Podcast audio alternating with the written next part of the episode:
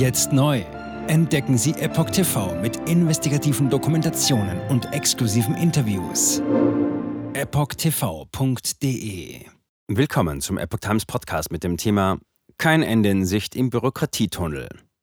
Thüringens FDP-Chef Kemmerich. Immer mehr Mittelständler schließen sich dem Protest an. Ein Artikel von Oliver Signus vom 17. Januar 2024. Nach Ansicht von Thomas L. Kemmerich hat die Ampel Fehler gemacht. Statt Gesprächen gab es ständig neue Vorschriften aus Berlin und Brüssel. Der Unmut gegen die Politik der Ampelregierung beschränkt sich längst nicht mehr auf einzelne Berufsgruppen. Wie die bundesweiten Demonstrationen der Landwirte zeigen, hat die Krise längst einen großen Teil der mittelständischen Wirtschaftszweige durchdrungen. Kritik kommt auch aus Reihen der Parteien, die in Berlin die Koalition bilden. Jüngstes Beispiel ist der Thüringer FDP-Chef Thomas L. Kemmerich. Er nennt eine Friseurkette sein eigen und beschäftigt 100 Mitarbeiter.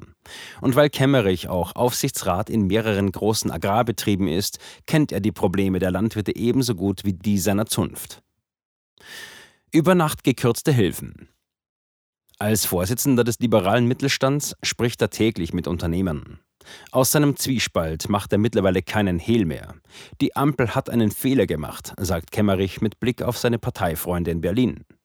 Keiner von denen hat im Vorfeld mit den Bauern gesprochen. Keiner hat sich über schwindende Wettbewerbsfähigkeit der Agrarbetriebe Gedanken gemacht. Stattdessen kommen immer neue Vorschriften aus Berlin und Brüssel, immer neue Auflagen und Nutzungsbeschränkungen.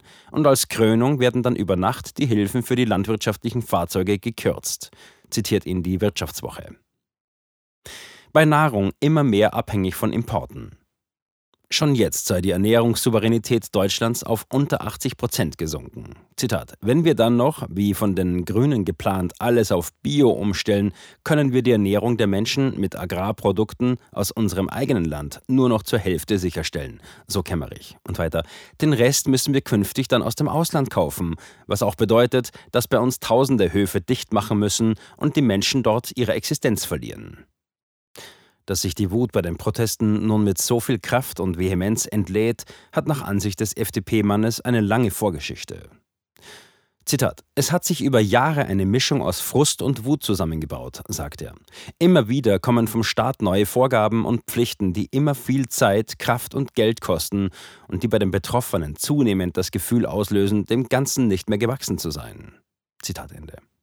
Das gelte nicht nur für die Bauern, sondern auch für Selbstständige, Handwerker und kleine Mittelständler. Zitat, denen wächst das über den Kopf und sie können auch den Sinn dieser ganzen Bürokratie nicht mehr verstehen, hat Kemmerich beobachtet. Und genau das ist der Moment, in dem die Auflehnung und der Protest beginnen. Zitat Ende. Er hält daher auch alle Prognosen über ein baldiges Ende der Proteste für falsch. Zitat, das, was wir jetzt sehen, ist erst der Anfang, sagt Kemmerich. Und weiter, immer mehr Mittelständler schließen sich dem Protest an, weil sie kein Licht am Ende des Bürokratietunnels sehen. In Thüringens Verwaltung eine Milliarde Euro einsparen. Dass die AfD versuche, sich die Proteste zunutze zu machen, bereite ihm Sorgen. Zitat: Wir dürfen das Protestpotenzial nicht der AfD überlassen, warnt er. Die drängen sich da rein, haben aber überhaupt nichts zur Lösung anzubieten. Zitat Ende. Die Gesetze der Ampelkoalition zur Entlastung der Bürokratie hält der FDP-Politiker für weiße Salbe. Es helfe keinem, die Aufbewahrungsfristen für Steuerunterlagen der Unternehmen in Zeiten der Digitalisierung von zehn auf acht Jahre zu senken.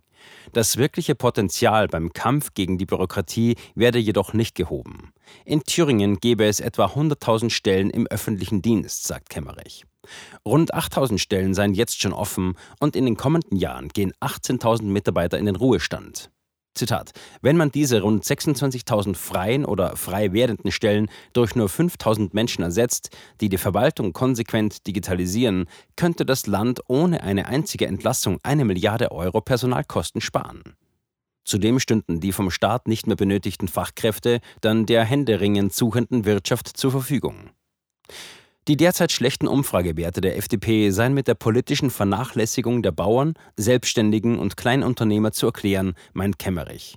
Dass beim jüngsten Mitgliederentscheid fast die Hälfte für den Austritt aus der Ampel gestimmt hätten, passe ins Bild. Zitat: Hätte man alle FDP-Wähler gefragt, wäre eine klare Mehrheit für das Ende der Ampel gewesen. Den Wahlen im Osten im Herbst blickt der FDP-Landesvorsitzende optimistisch entgegen. Zitat: In Thüringen liegen wir trotz des Gegenwinds aus Berlin bei über 4 Prozent, sagt er. Da geht noch etwas. Erwartungen gedämpft bis positiv. Kemmerichs Einschätzungen zur Wirtschaft untermauern aktuelle Prognosen. So hat das arbeitgebernahe Institut der deutschen Wirtschaft IW in Köln ein stark gedämpftes Stimmungsbild bei den deutschen Wirtschaftsverbänden festgestellt, wie Epoch Times berichtet. Demnach haben 30 von 47 teilnehmenden Wirtschaftsverbänden die augenblickliche Wirtschaftslage als noch schlechter als im Dezember 2022 bewertet. Nur elf betrachten die Situation im Vergleich zu damals als unverändert. Eine eher positive Einschätzung der wirtschaftlichen Lage und einen optimistischen Blick auf 2024 vermittelt eine Umfrage des Deutschen Mittelstandsbunds. Dieser hatte zwischen Mitte und Ende November des vergangenen Jahres 500 Mitgliedsunternehmen zu ihren Erwartungen für 2024 befragt.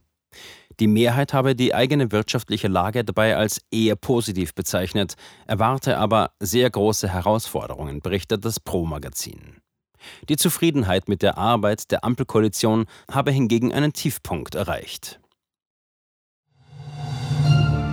Jetzt sieben Tage den vollen Zugang zu spannenden Diskussionen wie dieser zur Transgender-Ideologie und ihre Folgen sowie vielen anderen heißen Themen sichern. Darunter auch das preisgekrönte Doku-Drama Gender Transformation, die Impfdoku Die verborgene Krise oder den Enthüllungsfilm Der Schattenstaat über die woke ESG-Agenda, die zu einer schönen neuen Welt der sozialen Gerechtigkeit führen soll.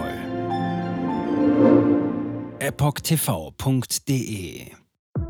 Transgender. Wird als sehr cool dargestellt durch die Medien. Durch TikTok, Reddit, Tumblr, Instagram, Facebook, Twitter, durch ihre Spiele in den Filmen. Warum tun sie das alle gleichzeitig? Ich war 15 Jahre lang Lehrerin an einer öffentlichen Schule. Unsere öffentlichen Schulen haben sich verändert. Vor fünf Jahren gab es keine Schüler, die sich als nicht-binär identifizierten. Wir wussten noch nicht einmal, was Genderfluid war. Wenn ich mit einer Person darüber sprechen würde, warum sie glaubt, im falschen Körper zu sein, meine Zulassung wäre in Gefahr. Ich sagte der Therapeutin, ich könnte vielleicht transgender sein, wüsste es nicht genau und bräuchte Hilfe. Er bestätigte mich sofort. Sie bestätigte sofort, dass ich eine Transgender-Frau bin. Diesen Kindern werden gleich nach der ersten Sitzung Pubertätsblocker verschrieben oder sie werden einfach durch die Operationen gejagt. Und dann habe ich mich schlecht gefühlt, müde und erschöpft. Ich fühlte, meine Mutter sagte, ich war kreidebleich. In fast allen Lebensbereichen meines Lebens war ich einfach nicht mehr funktionstüchtig. Ich erfuhr, dass ich nur noch zwei Wochen zu leben hatte. Meine Tochter hatte Schmerzen. Sie weinte, konnte nicht schlafen, sich nicht konzentrieren, nachdem sie diese Hormone einnahm. Die Behauptung, dass Pubertätsblocker reversibel sind, ist eine Illusion. Sie hemmen tatsächlich die Entwicklung. Ärzte werden nicht den Mut haben, sich zu äußern. Nur wenige von uns tun es. Denn wenn sie einer sehr großen medizinischen Organisation angehören, wäre ihr Arbeitsplatz in Gefahr. Es ist eine Industrie im Wert von 1,5 Milliarden Dollar allein für chirurgische Eingriffe. Es handelt sich um eine politische Agenda, die umgesetzt wird. Und Kinder sind hier Versuchspersonen. Wenn man in diesem Land nach etwas suchen will, muss man dem Geld folgen denn es wird einem immer die Wahrheit sagen.